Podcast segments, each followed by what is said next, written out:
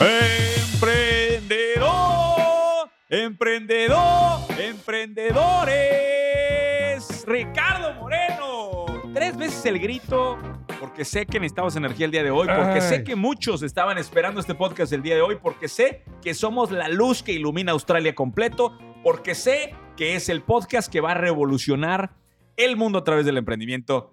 ¡Qué emoción, chingada madre! Te faltó ahí, porque sé que aún no somos. ¡Ay, cabrón! ¿Por qué no me...? Güey, aviéntatelo, güey. Porque sé que aún no somos quien vamos a llegar a ser. Güey, no saben qué contento, la verdad, me pongo cuando tenemos al crew completo. Es, es como, este, yo, yo siento que en, en- cuando se haga mi funeral en el estadio, porque va a ser un estadio. Porque to- todas las pláticas giran en torno a tu funeral siempre, güey. Espérame, güey. Porque tal vez no va a haber un momento de gloria antes de eso. Siento- bueno, este, cuando te toque coordinar mi funeral en el estadio. aparte yo lo voy a coordinar, güey. No, tú lo vas a financiar, güey. Eres el financiero, claro, güey, claro. ¿Qué no crees? ¿Que la luz del estadio se va a pagar sola? Las caguamas, el- las dobles, todo. Ah, o sea, el, el dólar que lleva cada quien no es para el funeral. No, Es para. no, ese sí. es para mis hijos. No pero- podrán llevar dos Pero para las luces ser- del estadio. Tiene que ser un estadio chingón y quiero que en las pantallas pongan algunas tomas del podcast porque me, me divierto tanto. Te- lo vamos a hacer en la Deportiva de Chihuahua. En el estadio, en el estadio de la Deportiva de Chihuahua, güey. Ay, al paso que vamos a hacer en Australia, así que vamos bien. ¿Quién sabe? Bueno, vamos a darle. eh, y hablando de, de momentos difíciles, qué momento tan difícil ayer. La situación de Evergrande, eh, para los que no estuvieron al pendiente o no están al tanto de las noticias de negocios, sucedió una cosa muy interesante ayer con lo que quería arrancar el podcast. Eh, se da una caída, bueno, básicamente hay una presión eh, en la bolsa china, producto de pues incumplimiento de deuda de la- el- de hecho, incumplió pago de deuda ayer y tiene pago de deuda El jueves. Correcto. Y el miedo es que sea el efecto Lehman Brothers, eh, pero pues del mercado chino. ¿ah? Ahora, hay que, o sea, lo que me sorprendió es el nivel de conexión de los mercados el día de hoy. Nada más, quiero poner una cosa en contexto antes de que, de que cambiemos este tema. La crisis, no, bueno, no crisis, pero el, el evento este de ayer de Evergrande provocó una caída del Standard Poor's en Estados Unidos del 2.9. Es un, un efecto fuerte. Sí. Ahora, hay que entender este cuate quién es, o sea, más bien esta empresa qué es. Es el desarrollador más grande en chino, pero tiene un montón de empresas. ¿Sí te analizaste el portafolio que tiene? No, fíjate que no. no, no, Tiene no. subsidiarias en el sector salud, automotriz, deportes, medios. 110 billones de ingreso en 2020, 110 billones de dólares. Madre. Eh, 355 mil millones de dólares, o sea, billones en Estados Unidos, 355 billones en activos, en 1.300 proyectos inmobiliarios, nada más. ¿eh? Para los que andan dudando del tema inmobiliario. Y, y chécate este dato, 200 mil empleos directos y 3.8 millones de Oye, empleos ¿es, al año. es- es cliente de 4S? No, pero No. debería, en la oficina de 4S China deberíamos de abrir esto.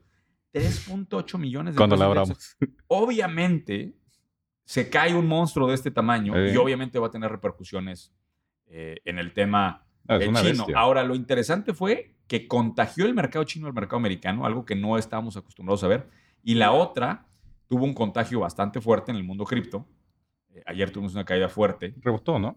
Eh, pues eh, no, no, o sea, ahorita quiero ver los indicadores porque hay que ver exactamente. porque precisamente Evergrande tiene una posición fuerte de USDT. ¿Ah, sí? Tiene una posición, 9% Ah, de sus activos lo tienen en cripto.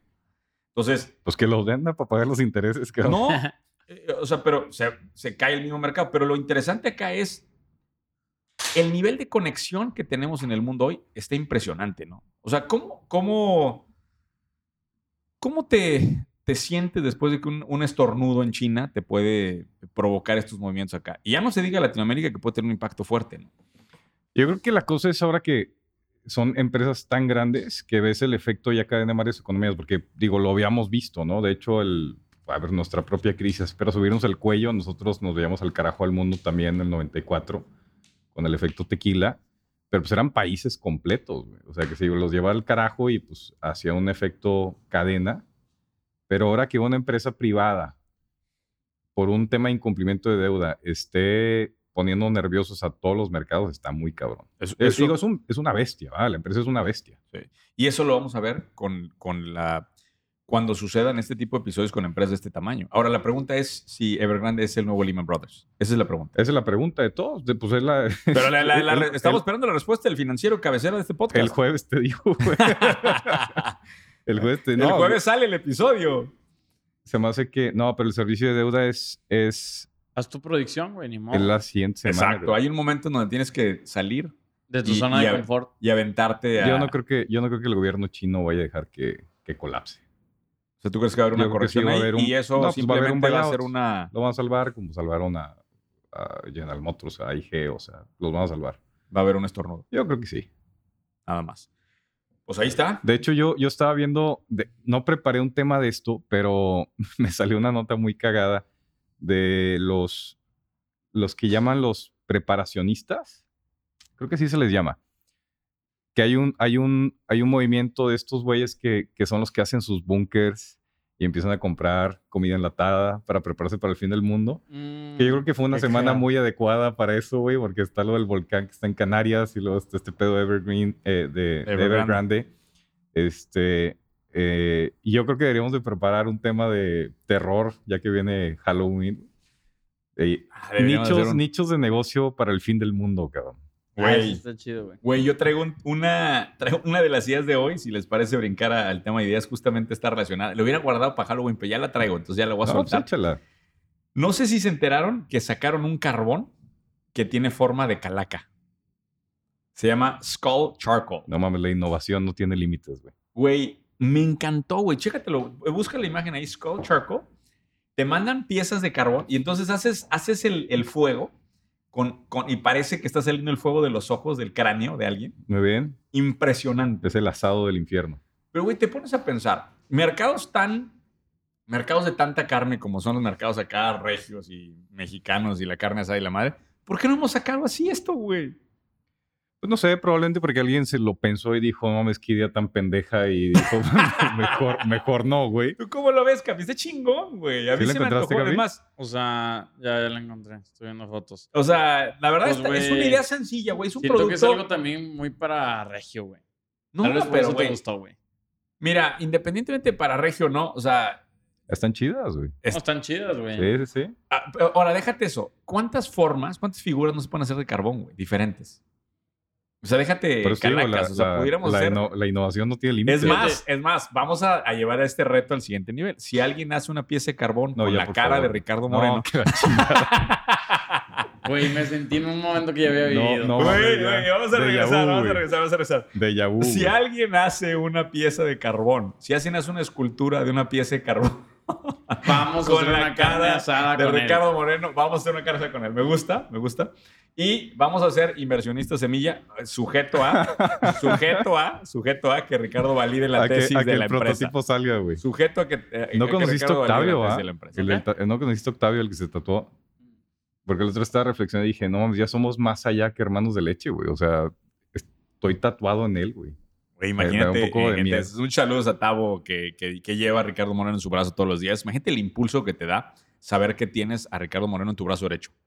O es izquierdo. No me acuerdo. Pero, no, es izquierdo. pero estoy al revés. Es, es izquierdo. Pero saber que traes ese poder en el brazo, güey, yo siento que... Yo ahora poder quemarlo debe ser son, el cierre del ciclo, ¿no? Bueno, si alguien puede fabricarme esta escultura, se los agradecería mucho. y pero que tiene que ser en mensaje. carbón. Oye, ¿En carbón? Sí, para poderle incendiar, ¿y güey. Quiero ver tu cabeza en ya. Oye, ¿y, y ese te gustó porque estaba en un nicho que te parece interesante como No. el carbón? ¿O por qué? Me parece que el carbón es un commodity. Hay, hay tres bolsas o cinco bolsas de carbón diferentes en los canales de autoservicio y supermercados. Todo es lo mismo. Pero se va a inflar el precio, güey. Ah, no, claro. O sea, esto es un La producto- pregunta es si alguien pagaría más simplemente porque tuviera una calaverita, su carbón. Pues hay que empezar, pero em- empieza a jugar con qué pasa si haces la- el carbón con el logotipo de Rayados y Tigres y qué pasa si agarras una licencia del América. La pregunta es si lo compraría el rayado o el tigre. Si Sí. ¿Quién quiere- tu quién quiere propio que marque? equipo o el equipo Bueno, esa, esa es una gran pregunta, Sí. güey. Pero, pero em- empieza a jugar con yo, las cosas. Yo o- te preguntaba porque quiero incendiar salió- la cabeza de, no sé, de Trump o quiero, o sea, empiezas Ah, a jugar con esas el cosas. vato, güey, bien. Te digo ¿Qué que te está- pasa, güey? Relájate, No, no. Trump es amigo. La cabeza de Carlos Muñoz en llamas. Bueno, por ejemplo, quieren, o- ¿por qué? Es más, vamos a hacer esto. Que se haga mi cara con barba en llamas. No le pegues a la mesa porque ya me regañaron dos veces los del podcast. ¿Ah, sí? Que, le re- que, le- que se truenan las bocinas de su carro con él. Tengo un Ah, vato que me dice eso. Güey, Mi carro, me costó bien, bien caro. O mi sea, bocina. el, el pedo no es el grito inicial, es que le pegues a la mesa. Sí. Verga, Saludos Saludos al- carro curioso. No güey. me acuerdo. No, le metió lana de sonido a su carro. Dice Y que- el, el grito no se lo chinga, pero No. la- el putazo en la mesa. No, el grito lo. lo- el, el grito. eh, A lo mejor, de hecho, le puso sonido al carro para el grito, güey. Ah. Probablemente. Bueno, regresando al tema, yo te decía porque me empezaron a salir a mí que ahora se están poniendo de, moda- de moda los, los em, baños, los retretes, este, con diseño. Ah, chingón. ¿Diseños de qué tipo? Calaveras, este... O sea, te sientas en una calavera. Sí. Ah, mira, está cagado. Ese sí, ese sí. Si alguien hace un baño con la cara de Carlos Muñoz, güey. Ese sí, sí, para que no vayas a desviar para ya acá. llegando cabrón. al, al siguiente nivel. Oye, eh, échale una tú, güey. Andan, Yo, andan- yo me encontré, me encontré unas estadísticas muy, creo yo, interesantes y muy millennials del impacto que tuvo la basura en la pandemia. Hay, hay algunos estimados que nada más en Estados Unidos se incrementó de 25 a 30% más eh, desperdicio de basura eh, en, en el periodo de pandemia, el 2020. Y luego está el tema de las, de las guantes y los tapabocas. Se estima que- pero el tema de basura te gustó por el tema de recolección de basura, Yo reciclaje, ¿hacia lo, dónde lo- quieres llevar eso? lo que yo creo es que, o sea, hubo, hubo un incremento interesante en el tema de, de desperdicios que hay de basura, en concreto en plásticos. Hijo. Y, y la pregunta es, o sea, está pasando como bajo del radar, güey. El, el otro tema son lo que decía, las, las, el tema de los guantes de plástico y las mascarillas. Se estima que a nivel global se estén tirando de 129 billones, billones en inglés, millardos, de mascarillas y 60 billones de guantes mensualmente. No mames. Mensualmente. Y el impacto que va a tener eso al planeta lo estamos dejando muy, muy por afuera. Y luego tienes el tema de, de algunas geografías, por ejemplo, en Filipinas y en Vietnam, el 80% de la industria de reciclaje tuvo que parar en temas de pandemia. güey. Mm. O sea, la acumulación de basura que hay de los últimos 18 o 20 meses que traemos por la pandemia está cabrón, güey. Y la pregunta es, ¿qué ángulos hay ahí en medio? ¿Qué puedes hacer ahí? Siempre hemos dicho, oye, pues el tema de, de responsabilidad social con un tipo de empuje de algo hace mucho sentido. Pues aquí puede haber algo, güey. Fíjate que la semana que entra vamos a estar en México a ver si grabamos con Claudio. Tenemos un mastermind que está de 100% metido en reciclaje. Ah, claro. y hace falta clavarnos con ese tema. güey. Creo que puede ser un... Es es un sector, es un espacio que está creciendo. Y yo pensé que lo ibas a llevar al tema de, de reciclaje, de separación de basura, porque hoy los servicios de recolección de basura en México y en Latinoamérica todavía no hacen el esfuerzo No, de separación. no, son esfuerzos civiles casi No siempre. mames, hay lugares donde ni siquiera llega el camión de la basura, güey. Bueno, Aquí en Ionce no hay botes de basura. Menos de separación. Es porque tenemos prohibido dejar basura. Ah, claro, claro, estamos a un nivel de... Responsabilidad social. Se la llevan todos. A un- ¿Dónde estaba? Bien, ¿Dónde claro.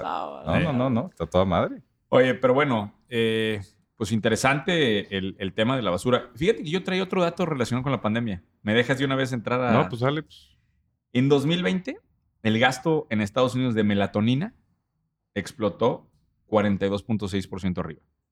¿Sabes qué es la melatonina? no. ¿Tú sabes, Capi? No. Lo que se toma para dormir, para tratar de dormir, la gente que tiene insomnio.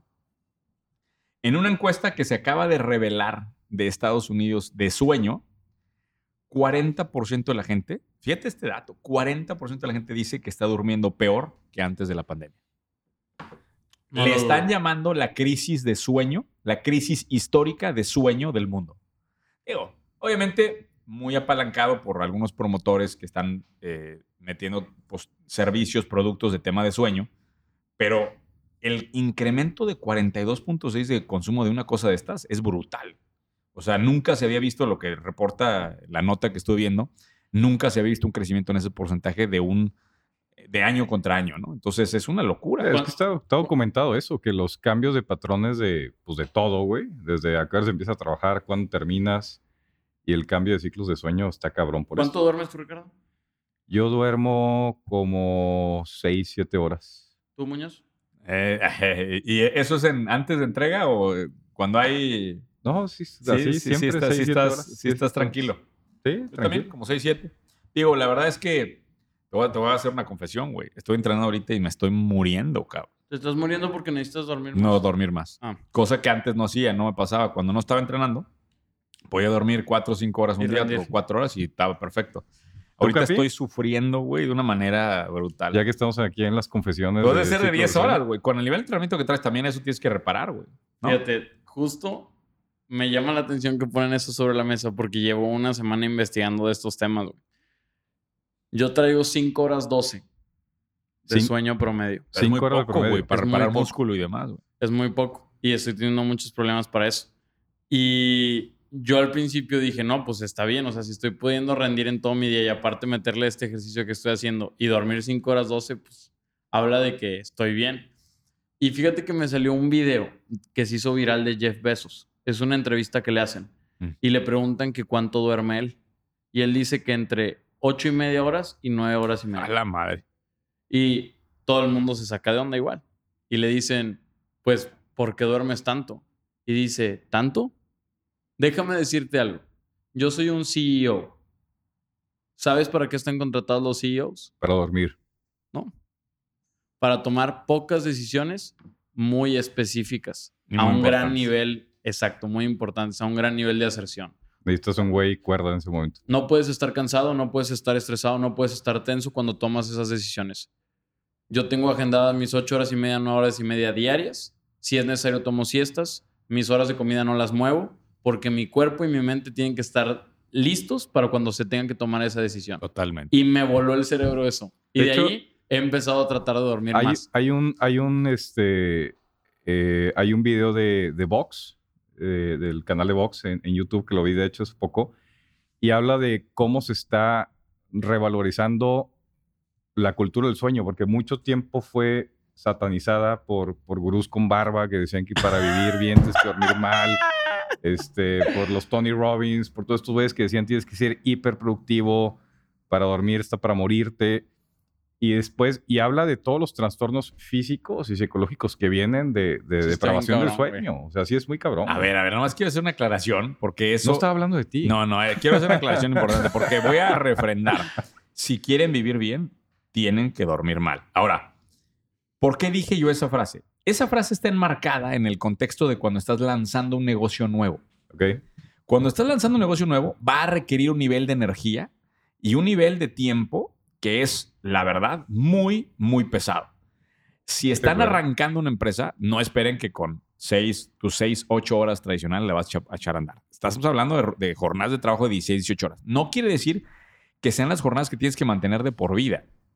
Entonces, cuando me, me citan er- erróneamente es, ah, toda tu vida vas a, a dormir mal. No, es, a ver, güey, ¿te quieres partir la madre por lanzar un negocio nuevo? Vas a dormir mal un buen tramo. Así como vas a comer mierda un buen tramo, güey. Pero esos, esos dos años son los que nadie se quiere aventar, güey. Pero tú lo estás viendo ahorita con el lanzamiento cero a la derecha. Si está diciendo que duerme muy bien, güey, ¿cómo le dices eso? Duermo- No, no, pero, pero la carga de trabajo sí ha sido diferente a lo que estabas antes, ¿estás de acuerdo? Se- Hasta se te cayó el pelo. creo, se me cayó el pelo. güey. Sí, güey. Se me O sea, cayó pero bueno, bien. Nada más quiero dejar claro porque luego me citan fuera de contexto con eso. Y reitero, si quieres vivir bien, vas a dormir Y, mal. y el otro consejo es para los que ya sean CEOs, dejen de prostituir sus vidas, duerman bien, coman bien, Correcto. Estén en, un- en una vibra adecuada para que puedan tomar las pocas decisiones necesarias muy efectivamente. Pero esa es buena señal, ese dato que das es buena señal de que, digo, creo yo, como puede ser el de la basura, o sea, de que hay nichos, hay oportunidades ahí. O sea, que sí hay- justamente era lo sí que cambio preguntar. en eso. Si nadie está durmiendo, ¿por qué chingados no estamos viendo nuevos productos de eso en Latinoamérica? Esto está ideal para una jugada D2C. E-commerce. Creo que ya lo habíamos Suscripciones. hasta hablado en algún momento en este podcast en la primera temporada, que era lo de playlist para dormir. Yo tengo como tres, güey, ya. Ah, lo platicaron con, con Sebastián. Con Sí, tú, pues las playlists sí. para dormir. Pero o sea, esto va más allá. O sea, yo me imagino, si el, el tema, según yo, el tema de melatonina no requiere receta médica. No, no Entonces, requiere. dos, tres cosas que traiga un mix de Bueno, melatonina. pues vamos a hacer esto. Si, hace, si alguien hace una pastilla de, ¿qué- ¿cómo se llama? melatonina. Melatonina con la cara de ya, Carlos ya lo Muñoz. tienen. Le entramos, güey. Se- Le seguro ya- entramos, eh, más bien, fond- fondos ilimitados. si alguien está entrando en el espacio este del sueño, eh, contacten a Ricardo, nos interesa platicar este tipo de negocio, está interesante, ¿no? No, sí está bueno, sí está bueno. La No, verdad, sí es, está- es un gran nicho. sí- sí ¿Otra está más? Digo, no nada más en pastillas. ¿O quieres de aventar una? muchos Avienta una tú, negocios ahí. avienta una tú para irnos Oye, ahí intercalando. yo te- ¿O el Capi tú traes? No, yo no traigo. ¿Qué Capi, güey? Estoy durmiendo más, güey. Ya estoy a seis días de mi competencia, Iba, iba a güey. preparar algo, pero pues quedó dormido. No, güey. es el millennial. El millennial nomás ti- tiene, viene, pone acá los sneakers chingones para que se Güey, vea y la toma a- ya, O sea, a güey. mí me dijeron, güey, alguien tiene que traer la buena vibra, güey, y ser el guapo del podcast. Y pues aquí estoy. Bienvenido, Capi. Aquí estoy. Gracias. Eh, Nada más que función, no. Alguien se tiene que reír de los malos chistes de Muñoz No. y de los buenos chistes de Ricardo. no, no contemplabas la personalidad de Ricardo Moreno que te iba a absorber, güey. Oye, ¿Cómo, güey? Yo, yo sigo reiterando que este podcast se debería llamar eh, Ideas de Ricardo no se propuso, no se propuso en la lista. No se propuso en la lista, no estuviste. Y no hay problema. Y Y no hay ningún problema. Oye, yo traigo, no, no es una idea, es así como que pequeña sección brevario y cultural. No sé si sigan en, en Twitter este a John Earlycam. No. Es, Todavía usas Twitter, güey. eh, es el único que uso, de hecho. ¿Y lo vas a liberar? Ya, Ya, dinos cuál es tu cuenta. Ah, ya, ya lo dijiste. ¿Cuál es tu cuenta para Pero es seguir? que no escribo, lo uso para leer, güey. Oye, el otro vez tengo que confesar que, que hice algo que me hizo sentir viejo, güey. Por primera vez, la otra estaba, estaba, estaba, no sé qué estaba haciendo en mi celular y me encontré, por alguna razón, en la configuración el tamaño de letra. Y ¿Te diste cuenta que ya no había más no, grande? subí el tamaño de letra. Y me sentí muy viejo, pero me sentí muy cómodo, güey. O sea, empecé a leer con mucho más fluidez todos los mensajes. No, hay un, hay un tweet que ¿Y, hace y este güey. esto iba a qué? O sea... Pues no, me acordé porque, Ah, porque tengo, tengo el pantallazo Güey, es tu y, está, podcast, y, di lo está que en let- quieras. y está en letra grande, entonces me acordé ahorita. Venga, venga, échale. Es un tweet este güey de cuántos años le tomó a distintas empresas llegar a los 50 billones, en notación corta 50 millardos, de ingresos. Y pone una lista de empresas y te dice cuántos años tardó en llegar. Y se me hizo muy interesante. El eh, Citigroup, ¿cuántos años se te hace o se les hace que se haya tardado Citigroup, probablemente el banco más grande que hay en el mundo? 50 años, porque arrancó mucho. Ah, ese tiene 100 años de existir. Esto es ajustado por inflación, ¿no? O Ah. sea, son 50 billones Ah, de hoy, ok. cuán- o sea, ajustado por inflación. ¿Cuándo llegan ese threshold? 10, 15 años. Capi. 32 años. 185 Madres. años se tardó Madres. Citigroup en llegar. Por ejemplo, Pfizer, que ahorita está de moda Pfizer por el tema de los vacunas, ¿cuándo se tardó? Igual, porque... 200 años. 154 Sí. años. Y luego vamos a la industria automotriz. Ford, ¿cuánto se tardó Ford en llegar? 50 años. 52 años. Ah, mira Muy nomás, bien, qué bien, bárbaro. eh. eh, Ando, Andas, andas. ando enrolado, andas Capi. Vamos a poner esa parte, la ponemos en el funeral. Este. y luego viene la partida de madre, güey. ¿Cuánto se tardó Facebook en llegar a 50 Tres años. Pero esa es evaluación. No, en ingreso. Ah, en ingreso. en ingreso. 6 años. 14 años. Ah, sí, mucho más. Amazon 17, Facebook 14. Lo que le tomó al banco más grande del mundo 185 años, Facebook lo hizo en menos de dos décadas. Impresionante. ¿Qué pedo con eso? Ahí, por cierto, es, es Facebook, Que está metidísimo en pedos, mi compadre Mark. pero, ahorita, ahorita, Ahorita es todo un tema, güey. Pero nadando en dinero, ¿va? O sea, Oye, tú puedes- preferirías hay- estar hay- nadando hay en pedos y- dinero, pero hay pe- vienen Hay problemáticos. pedos y pedos, ¿verdad? Pero está cabrón. Y bueno, está Facebook, está Amazon y el que sigue me sorprendió muchísimo, güey. ¿Quién se te ocurre que sea? No, no, no se les va a ocurrir. El que, güey. me- el que menos tiempo. O sea, el, el que menos tiempo fue. Facebook. Y luego después está Amazon y el tercer lugar, al menos de la lista de este güey. Un videojuego. No. Costco. A la madre. Costco. Costco. Oye, es que en Costco, güey, son genios, güey. Costco se tardó 19 años. 9 años menos que Walmart. Fíjate. ¿Qué pedo con eso, güey? Sí, qué pedo. Güey, ah, Y luego está ahí 11, pero ya está más Ya un arriba. poquito más Oye, abajo. Cero a la ¿sabes derecha, una por ahí figura también. chingona que, me, que el otro día hice con mis alumnos de la M3C, que me preguntaban, o sea, ya ves que en algún momento hemos eh, tenido esta famosa metodología o ideología de decir ganar, perder. O sea, que en algún momento tú tienes que perder y tu cliente va a ganar para que puedas empezar un vínculo de confianza y generar un, un- un proceso de largo plazo a través de diferentes transacciones, productos o servicios que tengas en, en la vida del cliente, ¿no? Y, y uno me, me decía mucho, no, Luis, es que no entiendo por qué quieres que regale algo, no voy a regalar nada. Si el que lo quiera, que lo pague. Y, y- y lo primero que se me vino a la mente fue Costco. Y le dije, güey, ¿alguna vez has ido a Costco? Y me dice, sí, claro, ¿por qué? Le digo, güey, ¿tú crees que ellos, o sea, realmente dimensionas cuánta comida regalan en Costco, güey? Güey, ¿hace cuántos años existe Costco regalando comida, güey? Digo, Sí. yo tengo cinco años de ir a Costco, me, o sea, maduramente para darme cuenta de que existen esas comiditas, pero ¿cuánto tiempo llevan haciendo eso, güey? Pero te faltó decir, Costco llegó en 19 años a 50 millones de dólares regalando comida, güey. Güey, es que está bien cabrón, güey, porque, a la- a- o sea, ¿cómo, cómo mides, güey, que estás regalando comida? ¿Cuántos de esos clientes sí compraron el producto? ¿Cuántos de esos clientes no compraron el producto, pero te recomendaron? ¿Y cuántos de esos clientes cinco años después se volvieron tus clientes porque en algún momento lo probaron por Costco, güey? El- Totalmente. El, fenómeno de Costco está bien cabrón. Mira, ve, ve, ve Oye, y a- hablando de eso, siempre, güey. un- Siempre que grabamos el podcast. Oye, hablando, hablando de esto, no sé si vieron la imagen que mandé en el grupo. Mandé una imagen en el grupo eh, que también saqué de un tweet interesantísima. A ver si podemos poner, cuando hagan la grabación de esto, vamos a ponerlo en, en la versión de YouTube, poner la imagen eh, cuando se esté mostrando esto. Ah, es que pensé que era un virus, güey. Sí, no, es, es un... Es, es ¿Cómo un- se llamaba el...? Es, un- el- es la imagen es que el- está al es el final. último mensaje. El último mensaje está al final. Ah, sí, tiene pintaza de virus. Sí, sí, sí, Sí. cabrón. Bueno, esa, esa imagen es una imagen que para todos los que nos están escuchando solamente en audio, se acaba de publicar eh, por una empresa que se llama ALLVP, una imagen que se llama Sunicorns, que son los próximos unicornios solamente de la escena latinoamericana Mm. y te los pone por, eh, por año de fundación. Para ellos, Sunicorn son empresas que ya tienen valuación arriba de 100 millones de dólares. Ok. Ese, ese es el, el, el threshold que pone, ¿no? 100 millones de dólares de valuación.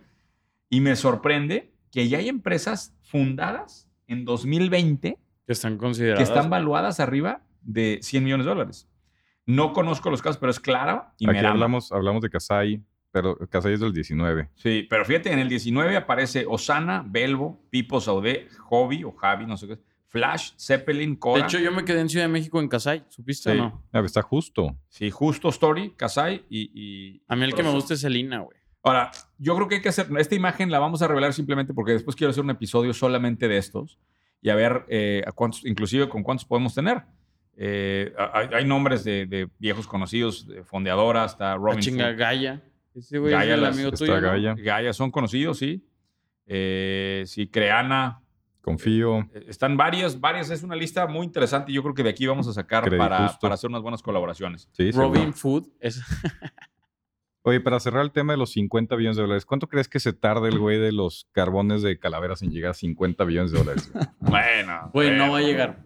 Ah, pues digo, pues igual se tarda un No poquito va a más. llegar a menos que el mundo te decida gusta? querer echar a perder tres lo que años resta de más. nuestra humanidad y todo el mundo comprar Tres carbón. años más A que lo sí te iban a- pendejo. eh, de Es hecho, la- esa es la pregunta equivocada, Ricardo, porque te voy a decir cómo lo configuraría yo.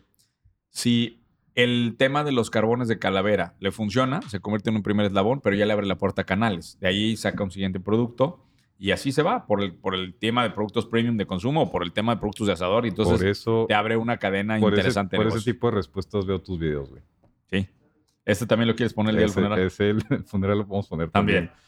Oye, pero ahorita que estabas hablando de, de empresas latinoamericanas, de hecho salió una nota. Bueno, tú me mandaste un pantallazo anoche eh, de. No me acuerdo si era de, de SoftBank.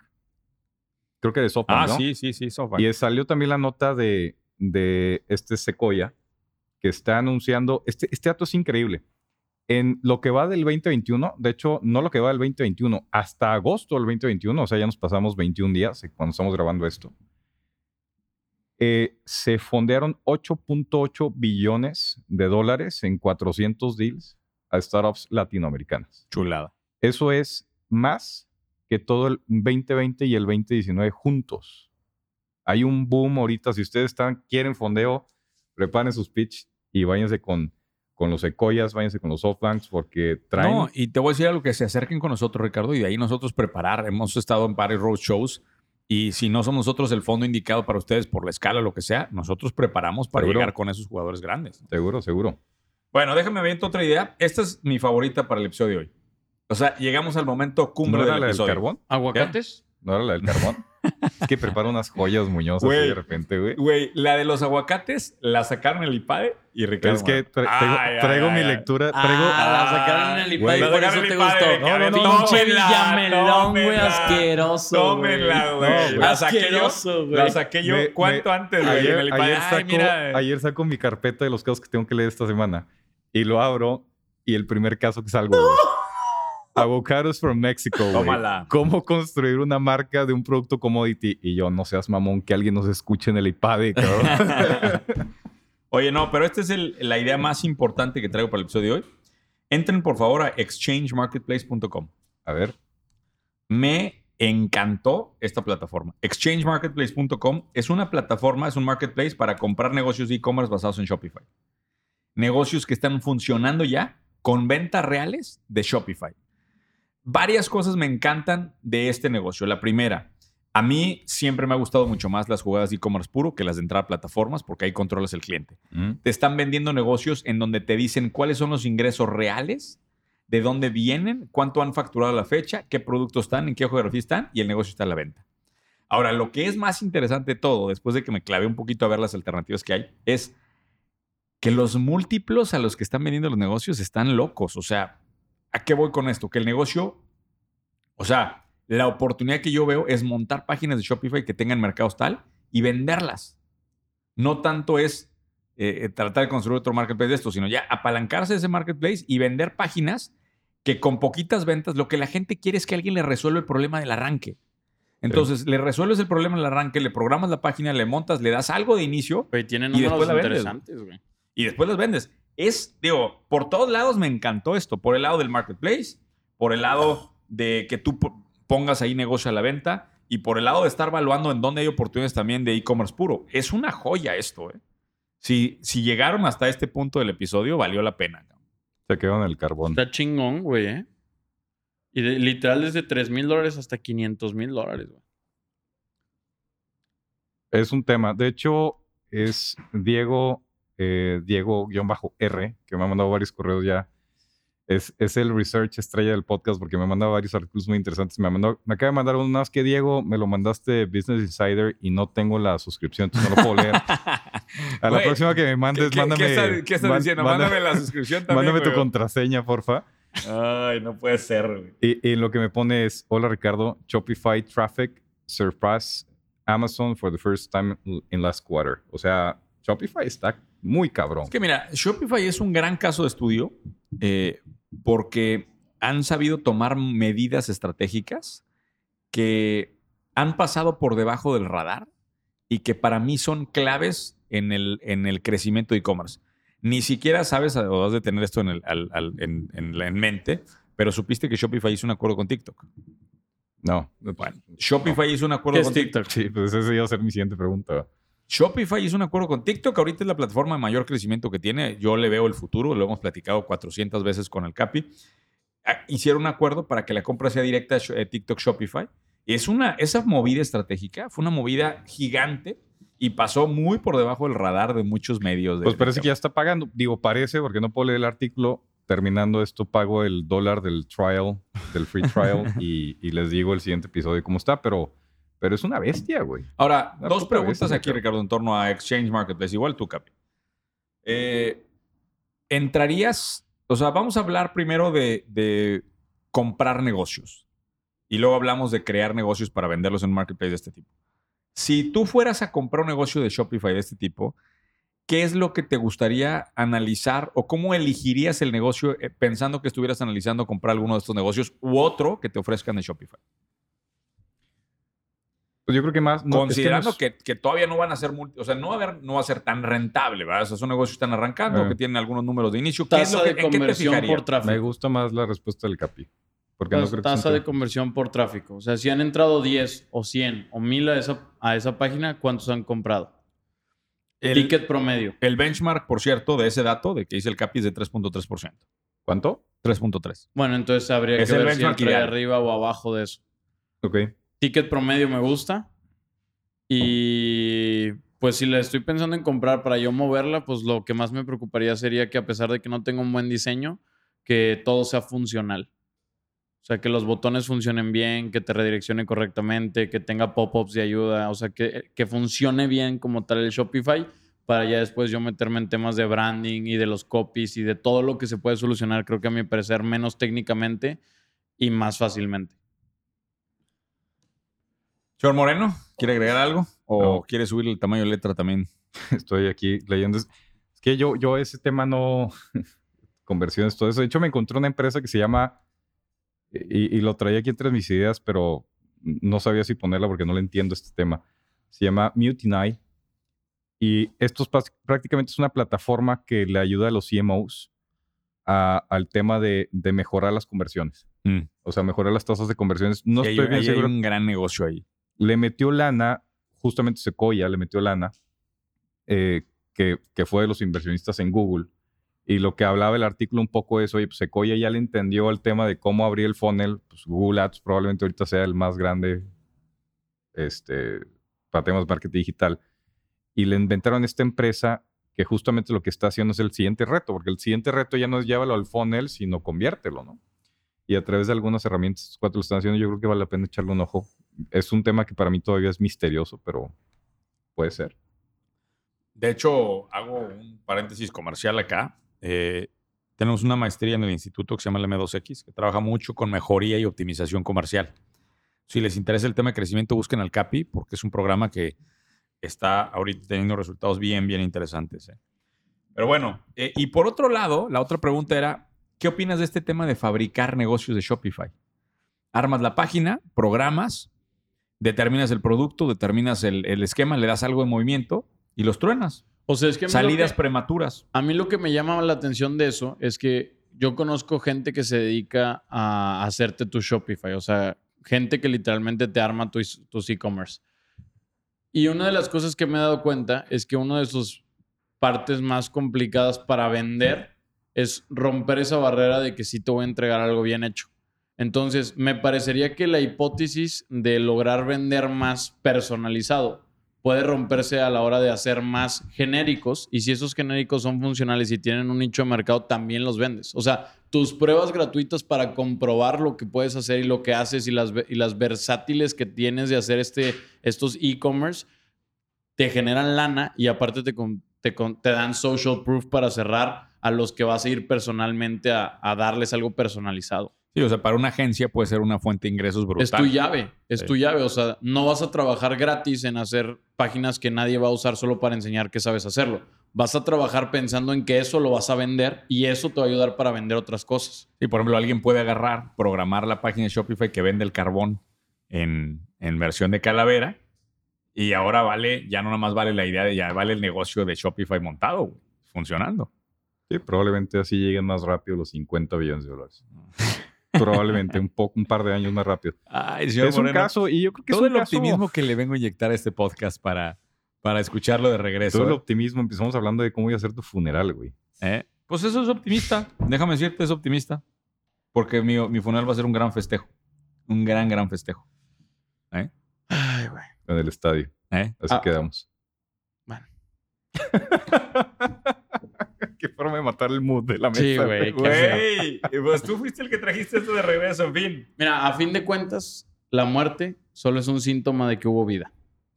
Estoy leyendo. ¿Puedo hacer un. Paulo ¿Quién fue? Coelho. ¿Puedo, puedo, Antes que había sido puedo, Aristóteles. puedo ¿no? Nah, hacer no sé quién una. sido. ¿Puedo... Pablo Coelho. Te mamaste, güey. Oye, ¿puedo hacer un pequeño paréntesis acá? Por favor, los Eh, que sean. A lo mejor está también un poco melancólico. Aprovecha que porque- todavía es tu podcast, güey. No, mira, hay, hay un libro reciente. leo poco fuera del tema de negocios. Leo poco fuera del tema de negocios. Y ahorita estoy leyendo un libro que sí. La última vez que hablaste de esto, hablaste de un güey con tres penes y dos vaginas. No, y... no es. Sí me acuerdo de ¿No te esa acuerdas vez. del- del- Sí, me acuerdo de Gracias a Dios no me acuerdo, güey. Sí, esa, el de la esa- empanada, de la empanada y la el- concha. ese güey. día. Bueno, ese, ese es otro gran libro, pero este no. Ahora voy a hablar de un libro que es el libro más vendido en temas de. Bueno, uno de los libros más vendidos, no quiero decir el más vendido, en temas de tanatología. Mm. Eh, que se llama el libro, es- y, y la verdad es que le recomiendo, se llama La Rueda de la Vida. La Rueda de la Vida es un libro de una doctora que se, se apellida Kubler-Ross, si no me equivoco, y es más una autobio- autobiografía de una doctora que se dedica a analizar todo el tema de la vida y la muerte. Ok. Se dedica a tratar a los eh, enfermos terminales. Mm. Y la verdad es que este, a lo mejor por eso traía todo este contexto, pero es un gran libro. Hace mucho tiempo que no me he topado con algo tan bien escrito. Eh, O vale sea, mucho que lo termines no lo pasas. Sí, sí, sí. O sea, estoy en las últimas, la verdad, estoy en las últimas páginas y la verdad es que me ha ayudado mucho a, a- a- a lidiar con una muerte. Como saben, murió un socio mío y, y bueno, ha sido un tema que para mí sí ha tenido impactos en mi cabeza. ¿no? Pero bueno, vamos a cambiar de tema porque si no, aquí se me quedan. ¿Traes alguna otra idea, señor Moreno? Yo traía, yo traía, en el, el episodio pasado, cuando se acompañó López Obrador, yo traía, como le diste un twist, yo no sabía que iba a hacer ese twist. O sea, porque no fue una emboscada, güey. Aquí literalmente nos dijiste de qué íbamos a hablar, güey. Que iba a llegar al Estado Mayor Presidencial. Yo traía tres temas eh, y los voy a condensar en una idea nada más, Sí. que tienen que ver con el tema político y lo está ligando porque tenemos al señor presidente en la mesa. Y, y son startups que están de alguna forma vinculadas a la vida pública y que me parece que son algunos nichos interesantes. Algunas son muy utópicas, difícil de implementar, pero creo que te van ayudando a abrir brecha y encontrar ángulos, ¿no? La primera se llama Crowdpack eh, y, y es una plataforma mm, yo creo que todos lo sabemos y seguramente, no sé si es el mismo tema en Latinoamérica. En México, eh, la clase política, los, los partidos políticos, nada más este año nos costaron 5.250 millones de pesos Nada en más. temas de fondeo. Y para gasto corriente, para gasto corriente, 5.250 millones de pesos. Esta plataforma Crowdpa- Crowdpack es el Kickstarter de la política en Estados Unidos. Ah, mira. Tú quieres un candidato independiente, tú quieres buscar fondeo eh, y te listas aquí y la comunidad te empieza, subes tu plataforma política y la gente te empieza a crowdfondear la plataforma. Me parece un tema interesante. Sí, eso estaría bueno para lanzar candidatos independientes, ¿no? Ah, En México lanzar candidatos independientes es un pedo, güey. Sí, o sea, sí. ahí está en la ley, pero pues pregunta, oye, consígueme pinche 5 millones de firmas, güey, y con las fotos del INE y, y luego compite contra el animal que trae 5.250 millones de pesos de fondeo, güey. Sí, está un es, es retraso. imposible. O sea, francamente la figura es, es un poco, pues porque fue una presión social, pero la verdad es que es inviable, güey. O sea, hemos visto muy pocos candidatos que de verdad, bueno, eh, el Bronco aquí en, en Nuevo León, ¿no? Quién sabe si de verdad. No, no me voy a meter en esos temas. Eh, y me encontré otro que me encantó, y este sí me gustó porque la implementación no es tan complicada. Se llama Resist Bot y es un chatbot para hacer lobbying de la gente. O sea, carga todas las cuentas de contacto de los legisladores, de los alcaldes, de todos los representantes públicos. Y si tú quieres hacer una petición, empieza a bombardear, güey, de mensajes con las peticiones que trae la gente. Me parece un tema también interesante. Chingón. Y el último que traigo, eh, de hecho es un caso mexicano, de hecho es un caso de Chihuahua. Es- a la madre, A la Chihuahua. madre, güey. es- es- Saludos a la madre patria. De hecho lo, lo hizo La tierra llama. un compañero mío de la carrera, Coque Torres, que le mando un fuerte saludo. De hecho, Coque Torres fue el que nos ayudó a conectar con Juan Pablo de Rappi. Ah, mira. Este, por alguna razón, Coque no tiene nada que hacer y escucha este podcast. Entonces, eh, él, tiene, él empezó una empresa muy ¿Y, interesante. y, y qué opinan en Chihuahua de nosotros? Nada más escucha Coque Torres. Ah, ok. Nada más escucho saludos, a, saludos a Jorge. Saludos a, a Coque a Torres. Coque. junto con, con los dos de Australia, público fiel. Te dije que ya llevo la lista de los fans del podcast, ¿no? Tengo, Y- tengo una lista. Y- Dubái, no, y el de- Islandia y el de también, Dubái. güey. ¿Qué pedo, Ah, pues déjame güey? lo agrego. El- jale, sí, güey. El de Dubai, el de Dubai es el con el que más hablo, ¿eh? Tengo, tengo la lista. No, Llevamos, el de Dubái hasta nos etiqueta en videos y todo, güey. El vato, o sea... bueno, tenemos cinco fans con, contando Al, al de Dubái. Dubái le vamos a, vamos a grabar con él cuando vayamos a Qatar al Mundial. Sí, aquí tengo el de Dubai. De un saludo. ¿Cómo se llama este cabrón? Este- se llama Inversiones Dubai. Digo, en, en Instagram, porque no tiene nombre su perfil, cabrón.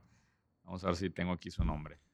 Bueno, Este, déjame el platico lo que hizo Coque, que Por se, me hace, se me hace interesante. Empezaron en Ciudad Juárez y le montaron a los policías de tránsito un sistema de geolocalización y para hacer las multas digitales y monitorea todo el tiempo al oficial de tránsito. Entonces empieza a ver dónde se está trasladando, empieza a ver puntos de conflicto. Le subieron a Ciudad Juárez el 67% de recaudación por multas de tránsito. A la madre. ¿Y O eso sea- lo estás fomentando? ¿Cómo?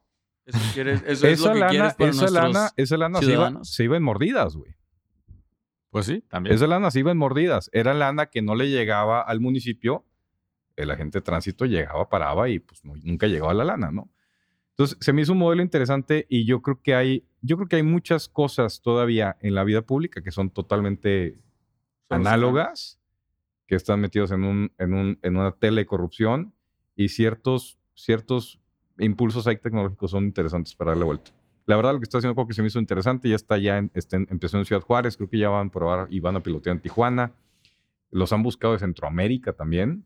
No sé cómo lo van a hacer allá porque no creo que haya internet, pero digo, está poca madre, güey. Te van a linchar un día. güey. chingón, chingón, chingón. Diego de Inversiones Dubai es la persona del podcast que nos sigue allá. ¿Ah, Un sí? abrazo a Diego. Eh, un abrazo, Diego. Por cierto, a- hablando de esto, eh, teníamos muy pendientes la sesión, para todos los que compraron el acceso a la sesión de cierre de temporada 1, tengo que confesar que fui yo porque están diciendo, oye, tu equipo, no fue el equipo. La verdad es que les debo una enorme disculpa por complicaciones de las últimas semanas. Yo fui quien recorrió esto. Eh, y si ya forman parte de este grupo de cierre temporada, la sesión, para que quede muy claro, va a ser lunes 4 de octubre 6.30 de la tarde. Lunes el Capi va a poner la tele para el fútbol americano. Va a haber. Monday Night, lleven sus cervecitas, cacahuatitos para que se ponga bueno. Vamos a hacer una primera sesión ahí los tres. Este, y si no, han, si no se han inscrito a esta sesión, todavía se pueden inscribir porque pues, la verdad es que lo postergamos por motivos de las complicaciones de agenda que tuve las últimas semanas. Entonces, les- nuevamente les pido una enorme disculpa a todos los que compraron su boleto. Ahí está, seguimos con el mismo plan eh, y vamos a hacer esta primera sesión para platicar con todos los miembros del grupo. Y eh, pues si quieren todavía involucrarse, todavía pueden estar. Lunes 4 de octubre a las 6 de la tarde. Les vamos a dejar en el, en el show la descripción del link para que todavía puedan inscribirse. Lunes 4 de la tarde. Perdón, lunes 4, 4, 6.30 6:30 de la tarde. Ahí es donde nos vamos a ver. Eh, ¿Te parece, Ricardo? Yo creo que ahí a ellos se les Ahora- debería... ahora- Vamos a hacer algo. El nombre del podcast se le va a revelar, el nuevo nombre del podcast se le va a revelar primero a nuestros fans, ¿te parece? Los que entraron al grupo al cierre de la primera temporada van a ser los primeros en enterarse, eh, que está padre. Eh, y bueno, vamos a darles también... Les voy a dar otro... ot- Bueno, ahí ya luego les, les- vamos a tener varias sorpresitas ahí planteadas para todos para que se conecten ese día. Los que realmente son fans. Adelanta una, una sorpresa. Adelante. No, no, no. Quiero que sean Una. sorpresas, güey. ¿Con qué empieza? ¿Con qué letra empieza? Empie- Va a haber varias. Ustedes no se preocupen. Ustedes no se preocupen, Ricardo Moreno. Digo. Este, bueno. Si esto es todo por mi parte, son las 10 de hoy. Este, gran episodio. Me quedo contento. Eh, varias cosas que ponen el funeral. Entonces, pues quiere decir que varias cosas que van a permanecer aquí de por vida con nosotros. Sí. Ya está, ya va- vamos a hacer incluso carne asada en ese funeral ahí con las, con las cabezas de Carlos Muñoz, asando finos, finas viandas. Muy bien. Capi, tu despedida, porfa. ¿Dónde Eh, vamos a estar en las próximas sí, para semanas? recordarles, en las próximas semanas eh, vamos a estar... Esto sale el jueves, por cierto, para que hables de Este, Business Master este Week, jueves. Y una vez, y una vez aprovecha y esto lo, lo, lo vamos a... Correcto. O sea, El- si, si no se cayó el sistema financiero porque Evergrande... si no se cayó el sistema financiero y todavía tienen dinero para invertir en su activo más importante que son ustedes, Eso me eh, gusta. los invito a que la semana después de que salga este episodio, porque este sale este jueves, Sí. entonces la siguiente semana vamos a estar en la Ciudad de México, vamos a tener lo que llamamos el Business Mastery Week, que prácticamente es la semana más importante de negocios que va a haber dentro del Instituto 11. Es un formato híbrido en el cual hay unos días que son digitales y hay unos días que son presenciales en la Ciudad de México. Todos están invitados. Quien quiera información y quiera asistir al evento, por favor, mándeme un mensaje. Vamos a tener siete, ocho diferentes speakers que van a hablar de diferentes rubros, finanzas, ventas, marketing, talento, reclutamiento, todo lo que tiene que ver con la estructuración y la escalabilidad del negocio. Eh, si les interesa, me pueden mandar un mensaje. Después de eso, pues tenemos algunas giras ya previas. Eh, tú vas a Perú, yo no voy a Perú, pero vamos a estar por Perú. Vamos a ir a Miami, vamos a ir a Orlando, vamos a... ¿Qué otra hay apuesta? Torreón Y Laredo, Texas también. y vamos Laredo. Texas. Son las que tenemos ahorita sobre el radar. Y ya fuera del instituto, una invitación un poco personal. Eh, el día martes de esta semana, es decir, dos días antes de este episodio, yo saqué un video en mi canal de Instagram, es decir, hoy, Hoy. hoy que lo estamos grabando, Ricardo, Ah, antes es de que sientas mí- una paradoja en tu el, cerebro el- el tiempo, el tiempo podcast me en el cual eh, estoy solicitando a todas las personas que quieran sumarse a, este proyecto de Corriendo por Oxígeno, que así le, le llamé. El domingo tengo mi Ironman. Ya los que hayan escuchado frecuentemente este podcast posiblemente ya lo habían escuchado. El sábado, do- perdón, domingo 26 de septiembre es el Ironman. Vamos a tener abierto un money pool durante 24 horas en el cual puedes donar desde un peso, un dólar, hasta lo que quieras. Y todo el dinero recaudado lo vamos a utilizar para comprar tanques de oxígeno y donarlos a personas que estén en situaciones críticas de COVID. Eh, el costo de un tanque de oxígeno hace seis meses, diez meses era de 5 mil pesos. Hoy la demanda los ha llevado a 15 mil pesos por tanque de oxígeno. Ha triplicado el costo de ellos. Este, y pues bueno, como algunos saben, hace algunas semanas la hermana de mi mamá murió de esto, entonces por eso decidí que este fuera la causa. Quien se quiera sumar, eh, ahí está el video en mi canal, ahí están las instrucciones y el domingo ojalá nos puedan apoyar con absolutamente lo que sea. Te agradecemos ese esfuerzo, Capi. Ahí vamos a estar. Voy a estar personalmente ahí apoyando al Capi. En el Ironman. En el Ironman. No corriéndolo, pero igual y hago los últimos 100 metros para, para, como- para la foto. sí, para, para salir en la foto ya lo del Capi. Felicidades, Capi. Eh, y bueno, pues eh, en- enhorabuena con la causa. Toda madre, Capi. Ricardo Bueno.